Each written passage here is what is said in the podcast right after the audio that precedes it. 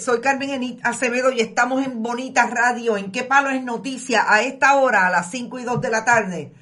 Me tengo que tardar un poco, pero no creo que vaya a poder hacer nada. Acaban de enviar el informe de, el de, la rama judicial sobre eh, lo que ocurrió, eh, investigación después de que Andrea Ruiz Costa fuera asesinada por su eh, agresor.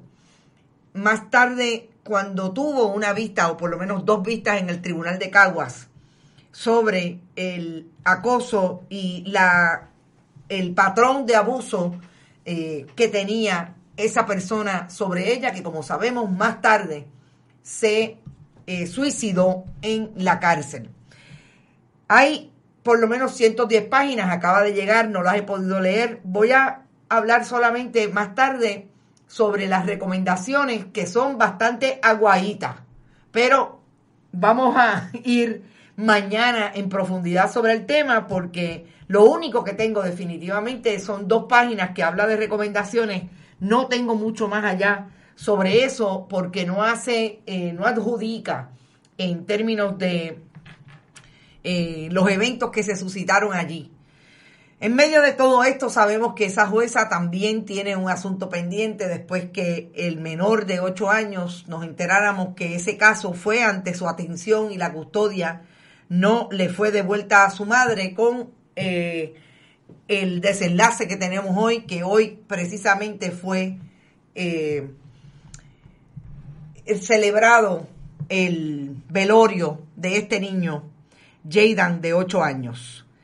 Como no he podido ver mucho más allá de eso. Eh, prometo mañana hablar sobre el asunto en profundidad, pero más tarde les iré a dar las, eh, eh, por lo menos leer las recomendaciones en dos páginas, 52 y 54, de lo que dice ese estudio. Vamos a hablar también de lo que se nos quedó esta mañana, el lío Becerra. Lo que me parece es importante recalcar y analizar que fueron las manifestaciones de Becerra versus el secretario de salud y la persona de prensa de comunicaciones de allí del Departamento de Salud, Lidian Acevedo, que tiene un careo con él que me parece que es importante recalcar ante la, el cuestionamiento que él hace de cómo se hace el trabajo en la oficina de comunicaciones y lo que le parece a él no estaba bien hecho. Ustedes saben que esa renuncia la entendió constructiva el secretario del Departamento de Salud, aunque Becerra dice que él quería hablar con el secretario. Él no se quería ir así tan fácilmente. Pero bueno, también importantísimo, el censo revela que nada más y nada menos en Estados Unidos son 62.1 mayoría de hispanos en este momento entre la población. Más hispanos que blancos. Qué interesante. Vamos a ver eso en un contexto particular de lo que significa que Estados Unidos, que ya veníamos atendiendo a esa posibilidad, ahora lo diga el censo, más hispanos que nadie allí en Estados Unidos. Como siempre, vamos primero a decir que bonitasradio.net usted puede ir a donar y allí en PayPal, con PayPal y tarjetas de crédito, también lo puede hacer en la Fundación Periodismo 21 en su ATH móvil. Compartan, compartan, compartan. Importante para reproducir, multiplicar las personas que nos ven y los contactos y el engagement, como le dirían en country, que tiene el proyecto de periodismo de Bonitas Radio. También pueden escribirnos a PMB 284, PO Box 1940, San Juan, Puerto Rico 00919-4000 a nombre de la Fundación Periodismo Siglo XXI. Igualmente ahí pueden enviarnos cheques y giros postales. Recuerden, los cheques y giros postales deben decir Fundación Periodismo Siglo XXI. Usted no lo puede, no le cabe completo. FPS 21. Eh, Importante. Fundación Periodismo Siglo XXI. Vayan también a Bonita-Radio en Twitter, Bonita Radio en Instagram. Siempre hay iTunes y Spotify para los podcasts y YouTube, como siempre. Allí en YouTube está todo también. Vamos a empezar con lo que dejamos esta mañana y no se olviden que siempre están con nosotros Vega Alta Coop, la cooperativa Abraham Rosa y Buen Vecino Café. Vamos a empezar con lo que se nos quedó esta mañana. Miren, no son dos, yo tengo cuatro fotos, creo que tengo, sí, tengo tres fotos.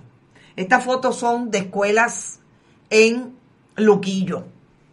Hay escuelas en Río Grande. En el muro de Bonita Radio hemos puesto, hemos colocado allí fotos que a través de todas las redes sociales, hace por lo menos ya tres semanas, un mes, la Federación de Maestros está mostrando cómo los maestros están llegando a las escuelas y encuentran las condiciones de las escuelas. Yo escuché al secretario interino del Departamento de Educación decir que él sabe que es un reto, que esto está así porque en un año de pandemia no han podido atender el problema de infraestructura que tienen las escuelas. A mí me parece que es una vergüenza es una vergüenza que nadie en el Departamento de Educación, ni de la gobernadora sucesoral Wanda Vázquez Garcet, ni de Pedro Pierluisi, que lleva siete meses en el poder, hayan organizado un proyecto alrededor de la limpieza y el mantenimiento de las escuelas. No me vengan con el cuento de la pandemia. Porque el gobernador Pedro Pierluisi, el del 32%, liberalizó las órdenes ejecutivas para abrir la economía. Y si podían ir a los restaurantes y podía abrirse todo y podían ir al cine, se podía establecer un proyecto para meter trabajadores y trabajadoras allí y que hicieran el trabajo para, darle mantenimiento a las escuelas de cara a un año escolar. ¿O, qué? ¿O es que fue ayer que el, que el gobernador decidió que iban a abrir las escuelas? ¿Te está gustando este episodio? Hazte fan desde el botón apoyar del podcast de Nivos. Elige tu aportación y podrás escuchar este y el resto de sus episodios extra. Además, ayudarás a su productor a seguir creando contenido con la misma pasión y dedicación.